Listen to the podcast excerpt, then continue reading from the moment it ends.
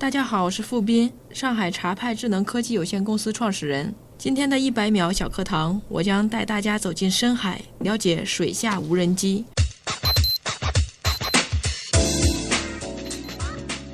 首先，我给大家介绍一个专有名词——水下无人机。水下无人机是英文 UUV 的缩写。顾名思义呢，它就是深海环境下作业的。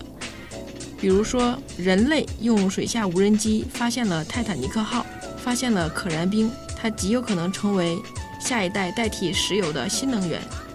我们知道，深海、火山口、外星球是三个不易接近的极限环境。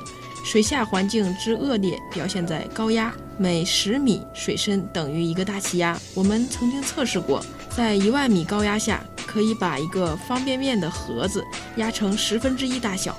另外，人类了解海洋甚少，甚至比外星球还少。水下的地形、海底的火山、洋流等等诸多的未知因素，环境的不可预知性，对水下无人机的控制提出了更高的要求。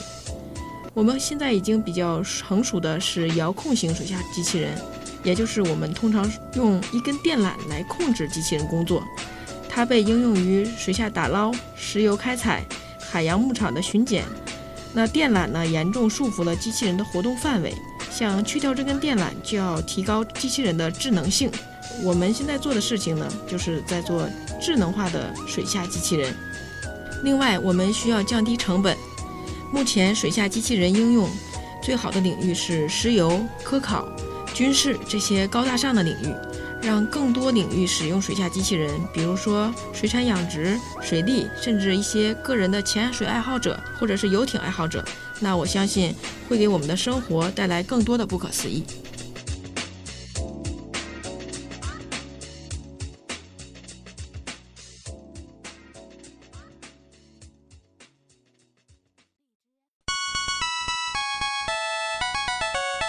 节目准备好了吗？正在将内容进行智能排列。嘉宾的情况呢？正在为您检索嘉宾的特殊喜好。不用那么详细吧？正在为您安装幽默插件。你这是在吐槽吗？正在为您更换全部文字素材。正在删除您的幽默基因，已将节目专业程度调低到百分之三十五。好了好了。马上开始节目吧！正在极客秀，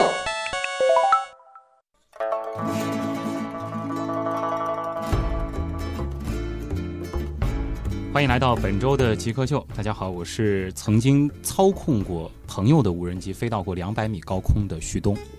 大家好，我是操控自己研制的水下无人机探险深海四千五百米的付斌。嗯，两百米对应四千五百米。一个是空中，一个是水下，其实还可以再补充一下，富兵的这个水下无人机是自己研发的。我们今天请到的极客会带领我们再次探险深海啊！不过呢，这一次我们不再是人下去了，我们这次呢是通过机器人的方式来感受深海的魅力。做客我们节目的极客是来自上海茶派机器人科技有限公司的创始人付斌，他呢也是工学博士。那我们首先呢先进入极速考场啊，先来了解一下付斌是怎样一个人。极速考场，伏兵，你的个人经历其实非常符合我们对于极客的这个定义，有这个工学博士的背景，然后从事的又是跟机器人相关的研发。那你自己是如何定义极客的？极客，我觉得他应该在某一方面有比常人强的能力，比如说计算机啊、网络呀、电子。呃，第二个特点呢，他应该是有一个狂热的兴趣。第三个特点呢，就是他应该有一个钻研的精神。嗯，所以你觉得这三个特点你自己都符合？在你说之前，我还真没意识到。呃，可能有一点。其实我觉得这个身边的朋友应该会觉得你还是非常极客的啊。那自己想一想，你曾经做过的就是最符合你给极客下的定义的事儿是什么呢？想起来，在上小学之前，我把家里面能拆的东西都拆了。嗯，我只是想知道它是怎样一个构造。那我拆了，我还会把它装回去。那我记得有一次，我把家里的闹表拆了。嗯，那个年代的闹表是机械的。啊，然后我拆了之后，它中间那个发条就蹦出来了。嗯，我就四岁的小孩嘛，我就装不回去了。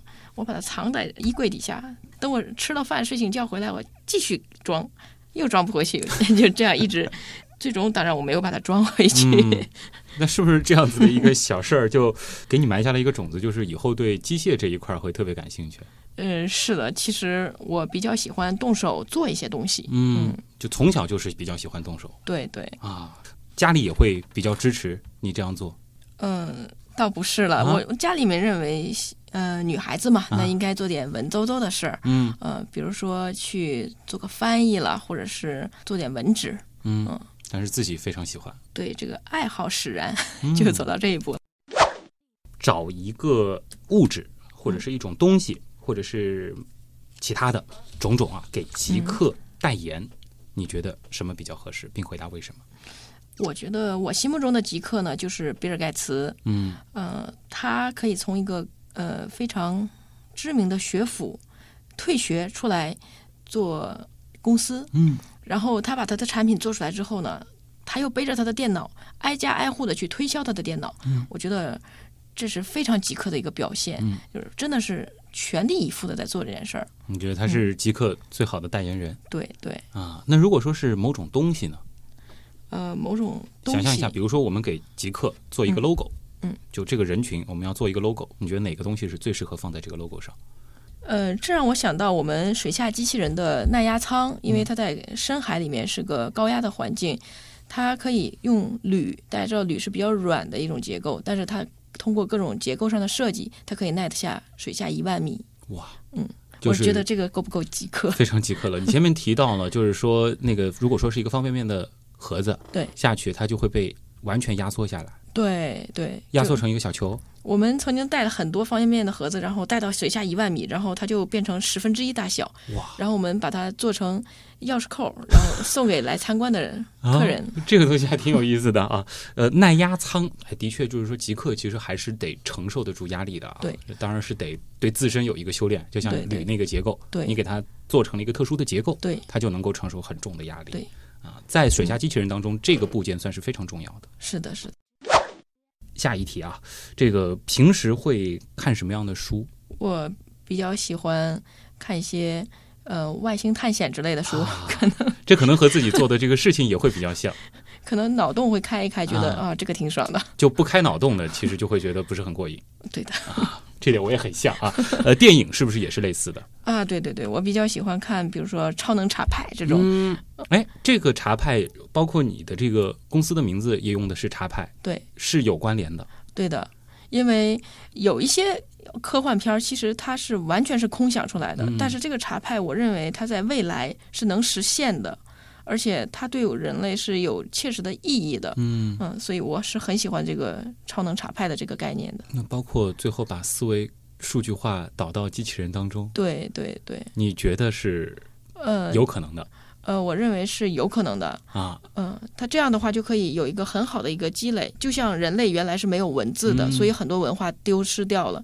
但是如果能够实现了这一步，甚至就可以堪比说文字的出现，嗯，就把记忆一点点的积累下来。而且茶派其实体现出了两种机器人的思路，一种是人本身的强化，嗯，一种是机器人自身带有智能。对的，那你觉得哪一种可能更符合未来的对机器人的需求？就是说机器人自身的智能现在已经一步一步在实现了。比如说阿尔法狗一。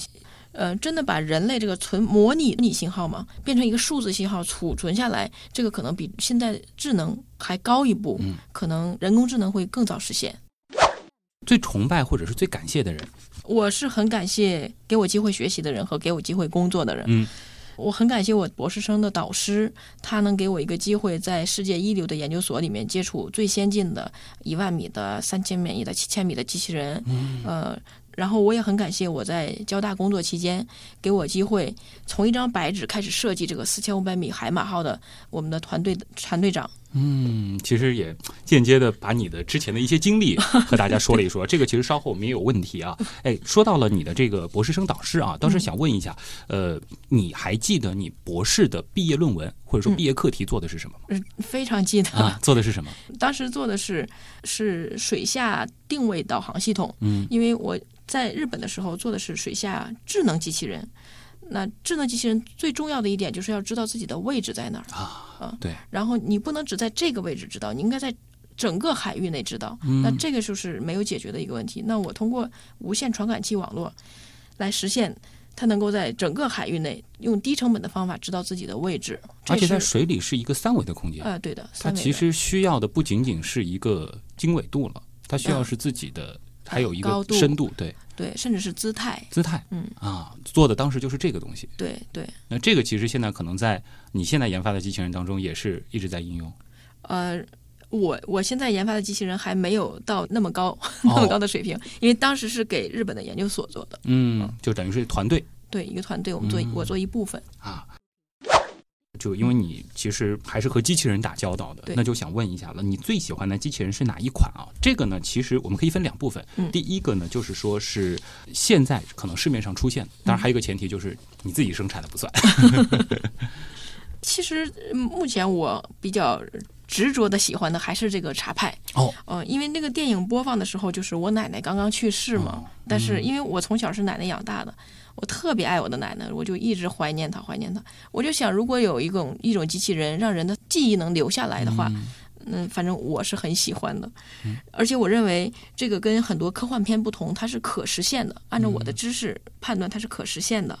那你觉得，因为还是就是说这个模拟信号，然后还是一些这个电的这些刺激，包括神经元的这种储存方式，对对是有可能把它数字化的。对的，所以说，茶派是你最喜欢的机器人。对，人茶派是一种人工智能的象征吧？嗯，那么在这个现实生活当中，现在已经生产出来的这个机器人，包括人工智能，嗯有偏好吗？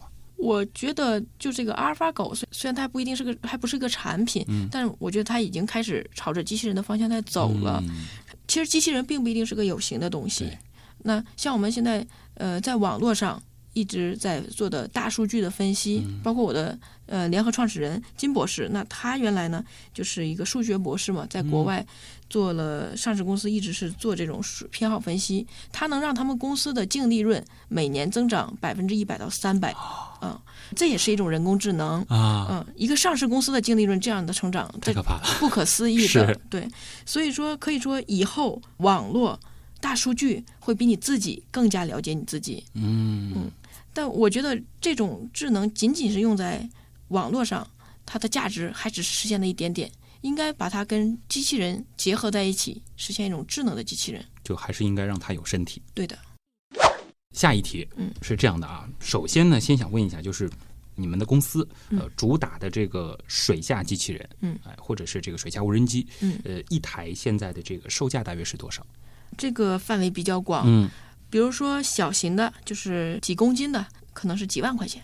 啊那它潜水可能是三五三五十米，嗯那再大一点的，可能要一百米、三百米的，可能几十万；然后再深一点的，比如说五五百米以上的，可能两三百万。嗯但是我们做的产品里面最深的现在是两千米的，那要要四千万哇，啊、这个范围还是蛮大的。太好了。给了很多的这个价格区间啊，那就问了，就是说您一年的收入嗯大约能够买一台哪个级别的我一年的收入？，对，是哪个哪个这个深度的？我一年的收入应该也也就只能买个三百米的机器人嘛。三百米的机器人，对对对那其实大家这个这回想一下前面他报的几个区间啊，还是比较可观的。下一题是这样的，这个好回答很多，就是嗯。如果说不考虑其他所有的情况，这个包括家庭、包括收入、包括等等，最想做的事情是什么？哦，这个我现在就跟我的创业团队在讲，我说如果有一天我们公司步入正轨了，那我就在实验室里去开发新产品。嗯比如说我回家看到我外婆，她八十岁了嘛，一个人在家，那我们忙没有时间老是陪她，那我就想应该有一个陪护老人的机器人啊，应该不能让她孤单啊。我觉得这个产品，那在我脑子里想的时候，就是机机械图啊、外形图啊，然后电路啊、软件都想出来了。这种产品是可以实现的。那我愿意做一些更贴近人生活的这种机器人出来。嗯最后一题，嗯这个想象的空间更大啊，就是说，如果说我们极客秀节目组嗯有一种超人的能力，嗯能够立刻实现你一个愿望，什么都可以啊。我们曾经帮助嘉宾去过火星，哦啊，或者说这个 等等吧，就诸如此类，立刻实现一个愿望，想实现什么？实现一个愿望。对，我想让更多的人能够了解水下机器人，特别是让更多专业的客户知道水下机器人能为他解决什么问题。嗯那在日本，这个水下机器人是个家喻户晓的概念。哦，小朋友们放假了，他就会组织到我们研究所里来参观，嗯。就是世界最先进的一万米的水下机器人，然后他们就可以在这周边看，甚至到进到里面去，啊。啊、进到里面去看。那电视上也会播，那老人孩子都能背得出我们这几个有名的机器人的名称啊，过一些参数啊，他们都马上就说得出口的。这有。些超乎想象。啊，，对，嗯、所以我觉得如果能够这个愿望实现了，当然也会给我带来很大的商机。所以你现在可能希望呢，就比如说是这个媒体里啊，或者说这个街头巷尾，大家谈论的、大家关心的都是水下机器人。呃，不一定是水下机器人，就是对海洋，我觉得中国对海洋的宣传和关注是远远不够的。嗯，嗯就还是需要这个大家有更多的关注对的，对的，对于海洋。对对，嗯，好，那么这里是极客秀啊，我们的极速考场就先和付斌聊到这儿。呃，接下来呢，我们会进入极客刀科学，我们来聊聊你所做的事儿，聊聊水下机器人，再聊聊你的个人经历啊。极客高科学。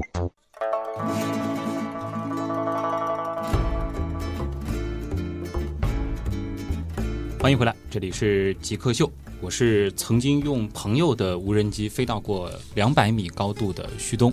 大家好，我是曾经操控自己研制的水下无人机探险深海四千五百米的付斌。啊，这个差距真的是不能比啊！每次比就显得 我非常的业余啊。今天我们请到的呢是上海茶派机器人科技有限公司的创始人付斌啊，也是工学博士啊，算是水下无人机领域的专家了。那么呃，先和大家来再科普一下这个水下无人机或者说水下机器人吧，它的这个发展其实应该也是呃有一定时间了吧？啊，对的，在国外，在五十年前，呃，就已经有水下机器人这个科研成果出现了。五十年前，对的，对的。当时的那个雏形是一个什么样的？当时它其实已经有现在的这个这个形状了，就是用一根缆来遥控一个水下的设备，啊它带着机械手，带着很多的摄像头、很多的灯、很多的传感器下到水底下去作业。已经有五十年的时间了。，啊对的，啊，嗯，然后发展到现在，可能更主要的是它在往更智能的方向，以及下去的深度会更深。呃，现在是朝着一个是智能方向，嗯一个是要降低成本。这个东西不能永远是高大上、不能普及的东西。深度现在已经是全海深一万米都是没有什么问题的。就是马里亚纳海沟对的，对的，最深处，它也能下对。最早在我读博士的时候，我们的研究所那个已经下去过好多次了。啊。所以说深度已经没有问题了。对现在的主要的方向就是让它的成本更低。成本更低，智能化更高。嗯，嗯那么呃，水下机器人和其他的这个机器人，或者说和我们现在大家看到的这个无人机。因为这个比较普及了，已经是一个概念。呃，它是主要会有哪些特性，或者说它的这个技术难点在哪儿？嗯、水下机器人呢，它主要面临的是一个，首先是个水压高压，十米是一个大气压。一万米的时候，我们做了个实验，是能可以把一个方便面的盒子压成十分之一大小。高压下呢，呃，就涉及到水密封了。尤其是水下机器人，它有个螺旋桨，它是旋转的。你想，它在高速旋转的时候，还要做到高压密封，还是很难的。对。然后另外呢，我们对海洋的了解是非常非常的少的，甚至少于我们对外星球的了解。嗯，那到底下面是个怎样的一个地形环境呢？到底是怎样一个洋流情况啊？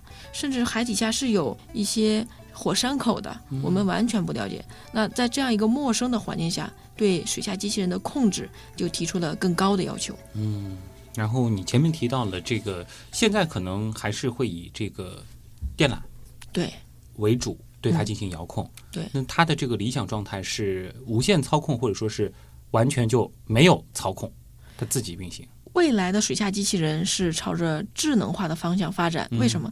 你要是操控一个电缆，你水面的船只会承担一个非常巨额的费用。啊，对，那如果他没有懒，他就可以自己在下面长期的进行作业或者是观测，嗯，所以应该是无懒的智能的机器人。它甚至最理想的状态就是它的这个补给，它的这个能源也能够嗯直接通过对水，下的这个条件来解决。对的。首先充电问题，那现在在欧洲已经有固定的水下充电器，就像我们的陆地上的加油站一样，哦它哎它进去充电，啊充电无线的，就是非接触式充电，嗯然后它出来。继续工作。然后通讯呢没有问题啊，因为它浮上水面，通过卫星就可以回来通讯了。嗯嗯，它在水下是一个自主的状态，对的然。后浮上水面，通过卫星，然后再和地面的人员进行一个联络哎，对的。啊。呃，现在这个水下无人机，我们主要的这个应用方向有哪些呢？前面好像在我们的小课堂当中嗯是提到了，呃，比如说是在勘探，嗯或者说一些这个军事的这个用途。嗯嗯，其他呢？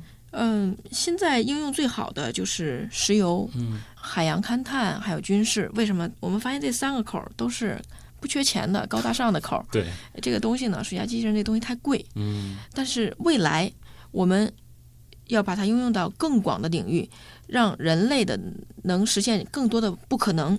比如说，在深海两百米养鱼，嗯那我们可以用机器人去巡检。比如说，我们有更多更多的像三峡这种深深坝大库这种水库，那我们用机器人去检查它的安全。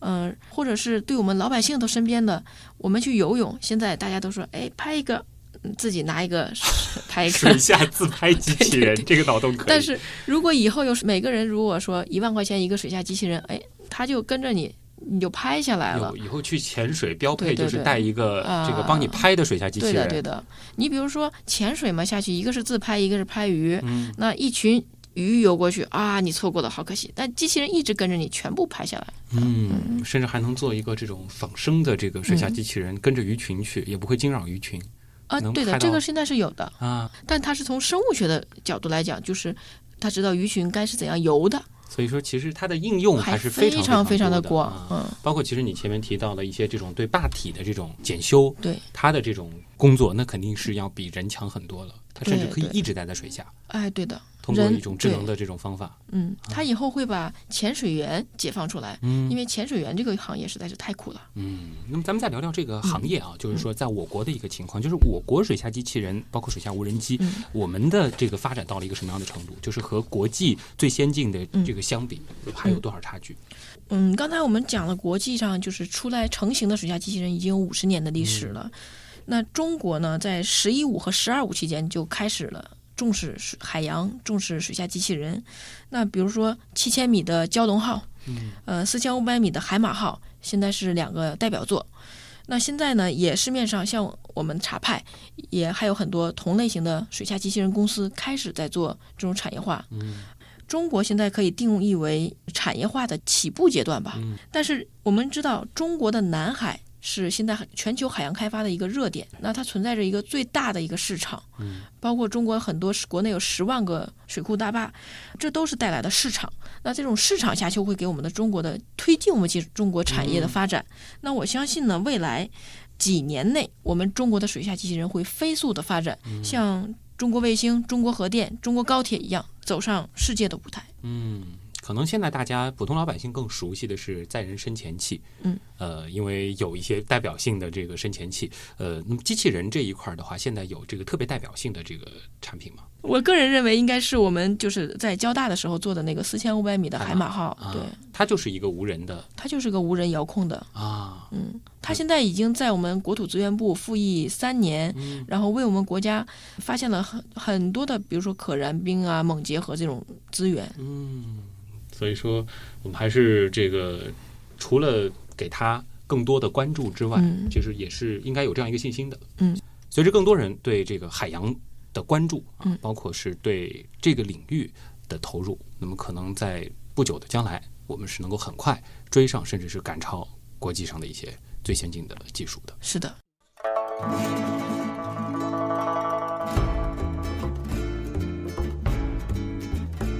欢迎回来，这里是极客秀。大家好，我是曾经操控过朋友的无人机飞到过两百米高度的旭东。大家好，我是操控自己研制的水下无人机探险深海四千五百米的付斌。我还不是自己的无人机啊，你是自己研制的水下无人机，这个深度差别也很大啊。付斌呢是上海茶派机器人科技有限公司的创始人啊，那他同时呢也是日本东京海洋大学的工学博士，那么之后其实也是在上海交通大学任教过。还是澳大利亚国防学院的一个客座研究员啊，等等，这个履历非常的令人震撼。那其实就想先问一下了，就是我们其实最开始的时候聊到过，你小时候特别喜欢拆东西，然后自己一直喜欢做东西。那么是什么样的契机让你开始进入到就是机器人、无人机包括就是深海这一个领域的呢？哦、其实我最开始是学外语的，本科吗？呃，我的初高中是个外语类的，就是专门为国家培养外交人才外语类学校。嗯呃，然后我的很多同学现在都已经成了国家领导人的高帆了。啊，但能透露一下是什么学校吗？长春外国语学校，啊，那在当地应该是很有名的一所。呃，但是我放弃了一个成为外交人才的机会。是在你们学校读的话，就特别容易进这种外语相关的专业吧？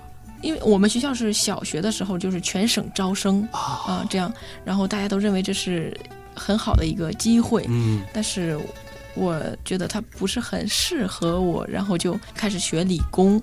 是在高中的时候换的，还是对，我在高高中的的时候我就开始学理工类了，啊就学理科了嘛。嗯然后在大学的时候就有一个机会去日本，嗯、有一个全额奖学金的机会，我就去日本的海洋大学。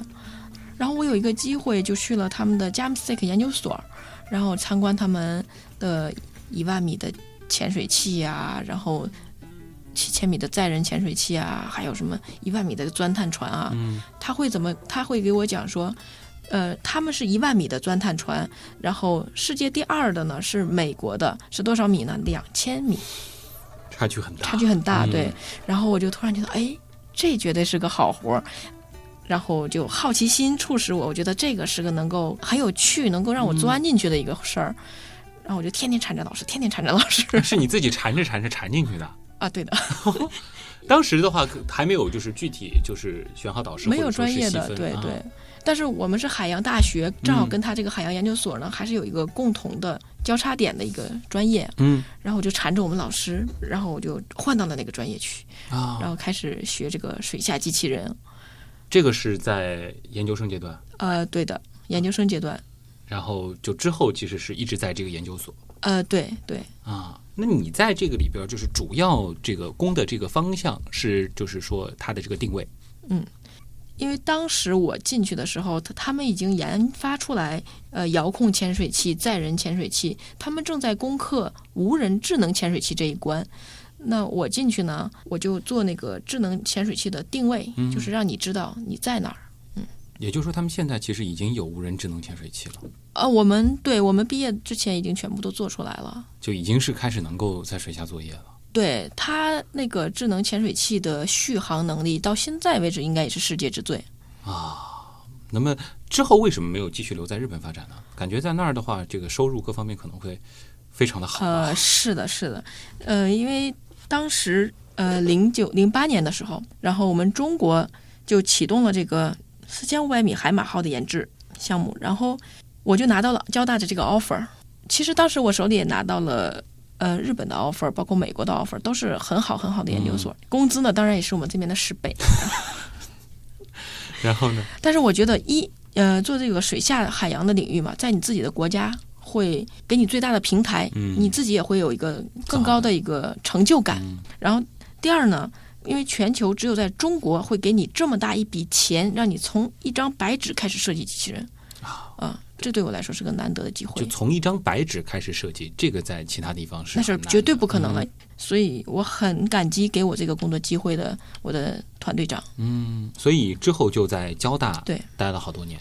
待了五年，五年，嗯，呃，就是这个项目整个做完，把这个项目做完。因为其实我们极客秀访过的很多嘉宾啊，嗯都是依然在这个象牙塔当中的，他们可能更喜欢就是学校当中的这种氛围。嗯呃，那你在学校里面其实也待了五年的时间，嗯而且其实也是取得了很不错的成绩，为什么就没有想过继续留在学校里面呢？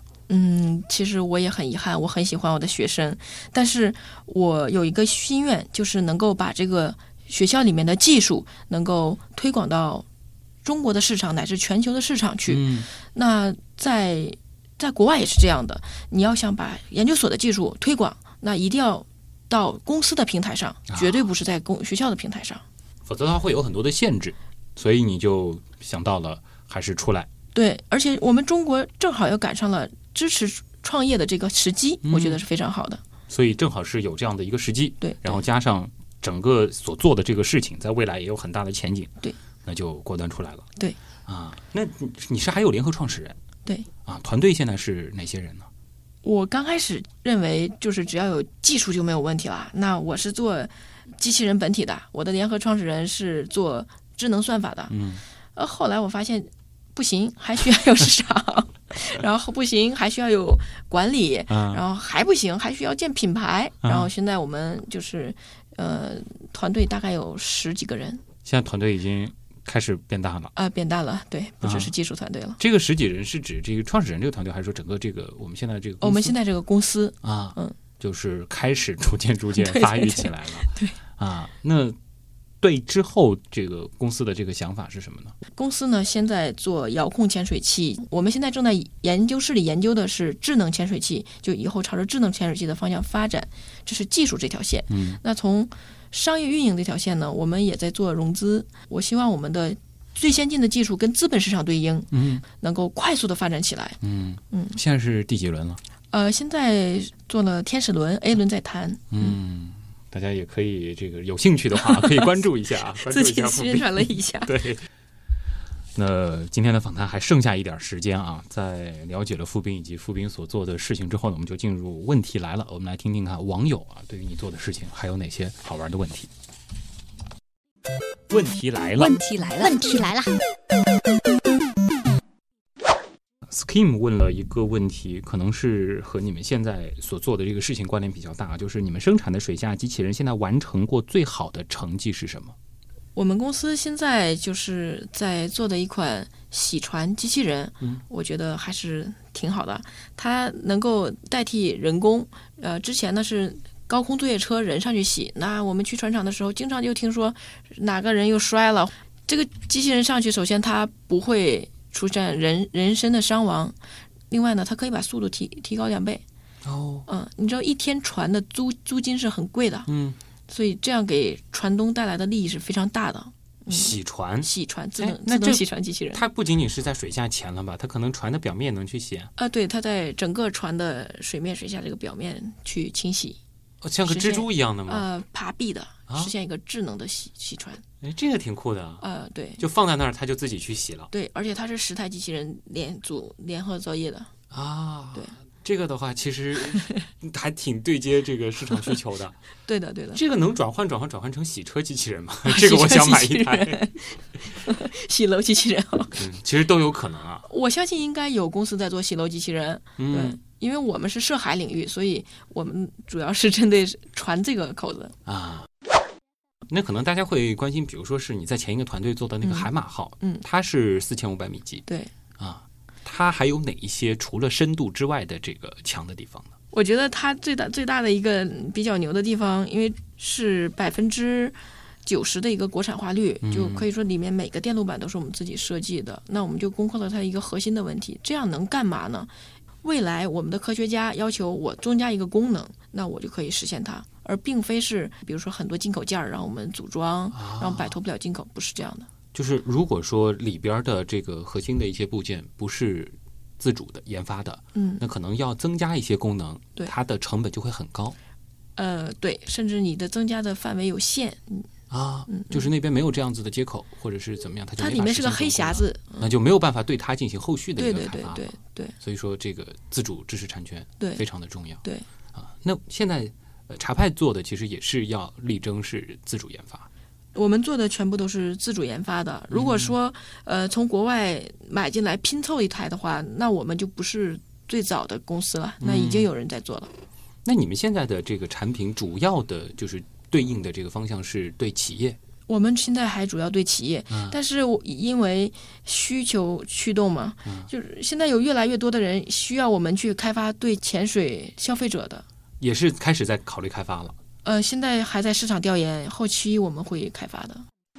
嗯，那桃子瑶瑶呢，其实就问了一个类似的问题了，因为现在其实呃无人机啊，个人拥有无人机嗯已经越来越普及了，而且嗯它的价格也开始越来越低了对。那么你觉得就是说个人的这个水下无人机，它的这个应用前景主要在哪儿，以及它的这个市场会不会很大？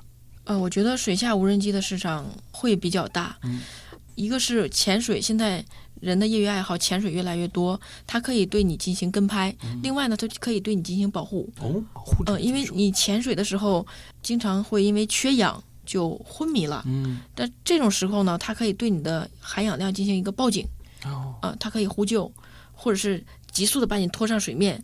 这个还能救你。这种功能我们也都在考虑，啊因为你一定要解决用户的一个痛点，他才才会嗯花钱去买你的东西。嗯，所以说未来在潜水这一块儿，对肯定是有比较大的市场。我认为在潜水是有比较大的市场。嗯，就想到了还有一位朋友问的问题啊，他是说到了其实是这个无人机监管的问题，就是嗯段九贤他就说这个前段时间其实就有机场被无人机呃骚扰，可能关闭了很长时间。那么水下无人机有没有相关的这个监管要求呢？因为感觉水下不像空中啊，空中嗯因为这个航路比较繁忙，嗯水下是可以想怎么走就怎么走的吗？嗯，这个呢目前还没有监管要求，为什么？因为我们没有监管的手段。啊，呃，你空中无人机通过肉眼或者雷达你能看到，呃，水下无人机你是看不到的。当我们的技术手段进步的时候，我们肯定会监管的。嗯，所以可能要监管水下无人机，还得需要水下无人机。对，需要技术手段来支持，这个可能是未来的一个趋势，就是说对水下无人机的一个监管。这一定是个趋势。嗯是，这是涉及到国家国家安全的事儿。。解码 DNA 问啊，他说我曾经玩过无人机啊，有一次呢飞着飞着它就不见了。诶，其实这也想到我们上一次其实做无人机这个话题的时候，也是聊到无人机这个经常会出现事故，就比如说摔坏了、炸机了。那么水下无人机会有类似的情况吗？啊、这个绝对会的。呃，现在游览的水下无人机是比较成熟的，嗯它通常不会不见。因为有绳子拴啊，着。对对对，它还好。但是无缆的，就我们原来在国外做无缆的，我们有一个目标，嗯就是投下去的次数等于捞回来的次数。就是能让它回来。回来，对，这是一个最基本的目标，嗯但是很难的，在很在水下，每个玩水下无人机的估计都丢过几台，都丢过几台，都丢过几台，而且这个成本很高的。啊！你自己丢过几台？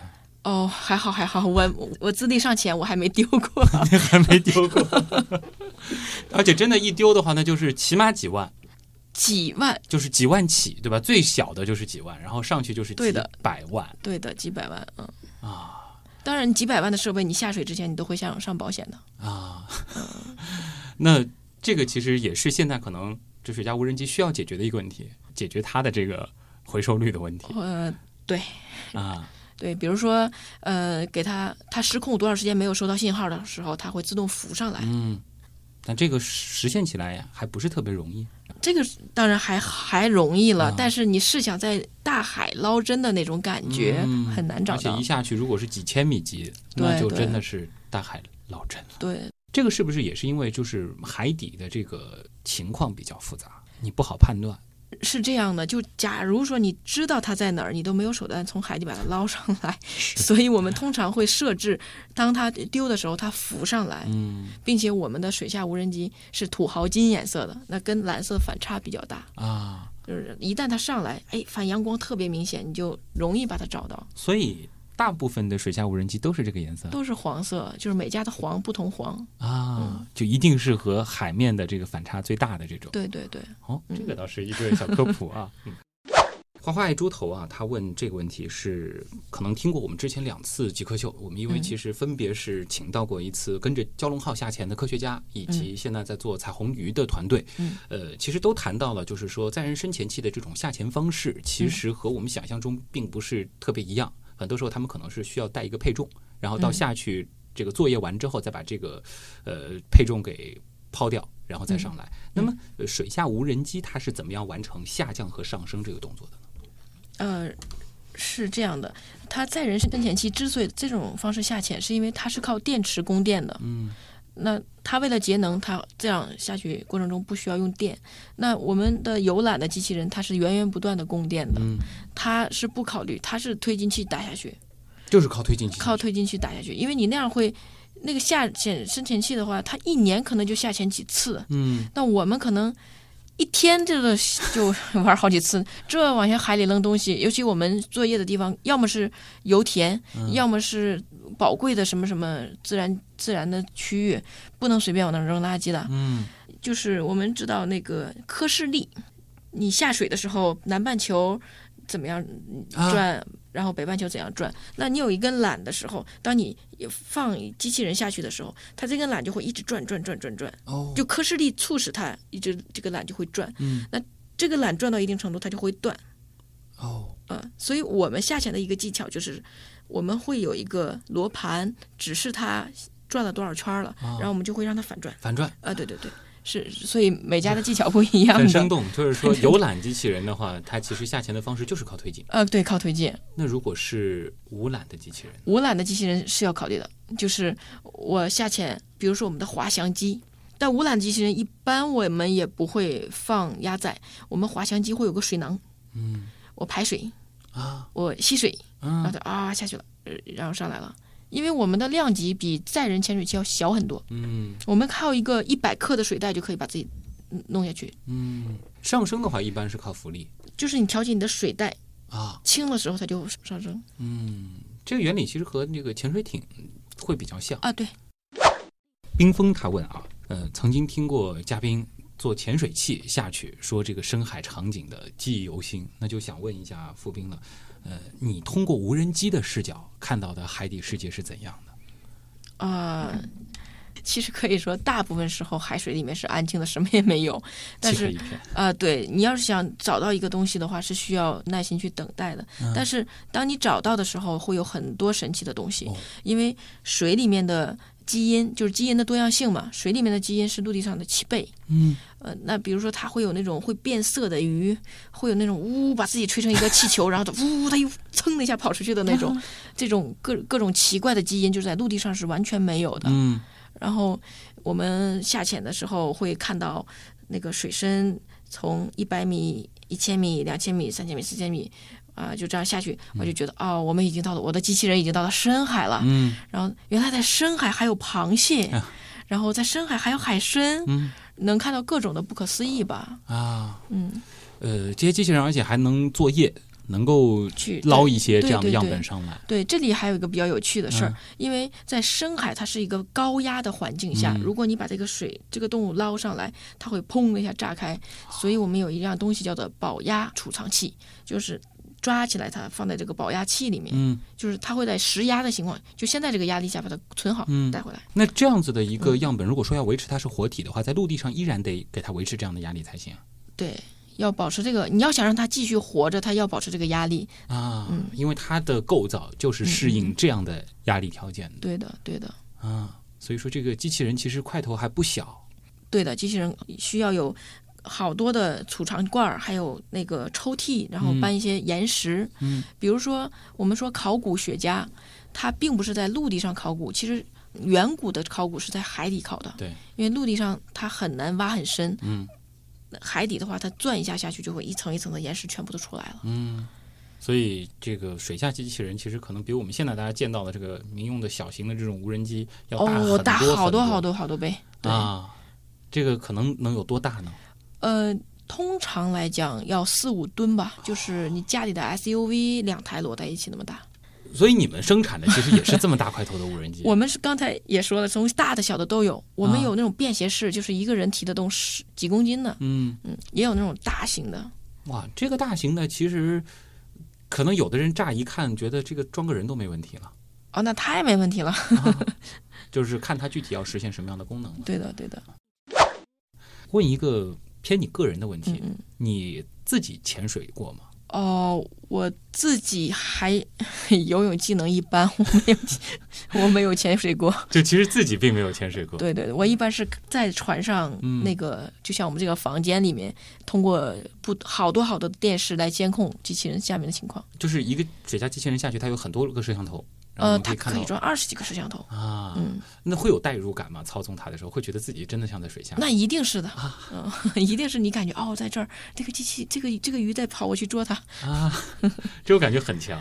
对，嗯，呃，会有这个深海恐惧症吗？因为毕竟不是我下去的，但是载人潜水器下去之前是要签这种协议的，嗯还是你人？做过载人潜水器吗？我很荣幸没有做过，啊，会想做一做吗？还好啦，因为嗯 我就是常年做这个东西的嘛，我也不觉得它多么多么的神奇，嗯，我还是觉得人在上面比较安全一点。北极星问啊，就是你嗯觉得未来水下机器人是什么样子的？可能问的就是说，水下机器人发展到一定时间之后，它的这个终极形态可能会是怎样的？嗯还有就是他提到了会不会出现这种就是水面水下混合的这种混合机器人？可能脑洞再大一点，就是海陆空嗯嗯嗯都可以的那种。嗯，呃，未来的水下机器人呢，它一定朝着呃小小型化、智能化、组网化发展。组网化，对因为一个水下机机器人的作业能力是非常有限的，它一定是多个水下机器人组网嗯来作业的。我们可以想象一下，就是未来在两三百米的水深，然后是一群机器人在那儿养鱼。嗯，这种水陆混合的机器人现在已已经存在了。它又能游泳，对又能潜水，对，现在在陆地上。对你如果是个军事迷的话，你应该关注到这一点。花亚后他问了一个问题啊，就是说最近国家特别是上海在科技创新方面扶持的力度非常大。那么你在这个创业过程当中，是否能够感觉到，以及就是在实践的过程当中，你又遇到了哪些这个需要靠这些力量来解决的困难？呃，我肯定是切身感觉扶持得到最多的一个企业了，因为我们在张江那个创业营里面，今年得了一个第一名，然后他在张江核心给我了我一个两百平米的办公室，那这个对我们初创企业一年几十万的租金还是是，很实在的。而且面积也不小了。啊，对对对，嗯呃，然后临港也觉得我们这个项目非常的好，然后临港的管委会的书记还亲自过问我们这个项目，嗯。然后在临港给了我们一层八百平米的一个中式的一个空间，所以我们未来我们的就是洗船机器人啊、便携机器人啊，都会在那里面做生产。啊，嗯，所以说现在等于就是说，直接在政府的支持下就已经有两个点了，对对，就是完全有地方，办公免费 对这是完全免费完全免费。嗯。然后另外现在各方面的创业基金，呃，虽然钱不多嘛，但对我们来说是一个鼓励。嗯嗯还有哪些可能更需要呃得到支持的地方吗？嗯、呃其实这个也是有的，呃，因为我们的呃创业比较特殊，是针对大企业的。那大企业就有个问题，我为什么要跟你们一心合作呀？那现在国家虽然鼓励这种创新，但是这个中间还是有那么一点点的空隙，希望国家能有什么相应的对策出台，让这些大企业能够放心的跟一些比较优秀的小企业合作。嗯，就是有技术、有创造力，同时其实呃也是非常靠谱的嗯嗯嗯，小微企业。对，嗯，企业现在需要什么样的人才？我们需要各方面的人才，技术啊、管理啊，嗯嗯大家都可以去关注一下。好的，那么今天也再次感谢付斌啊，是上海茶派机器人科技有限公司的创始人，来到我们的极客秀。以上就是本周的节目了，我是旭东，咱们下周再见。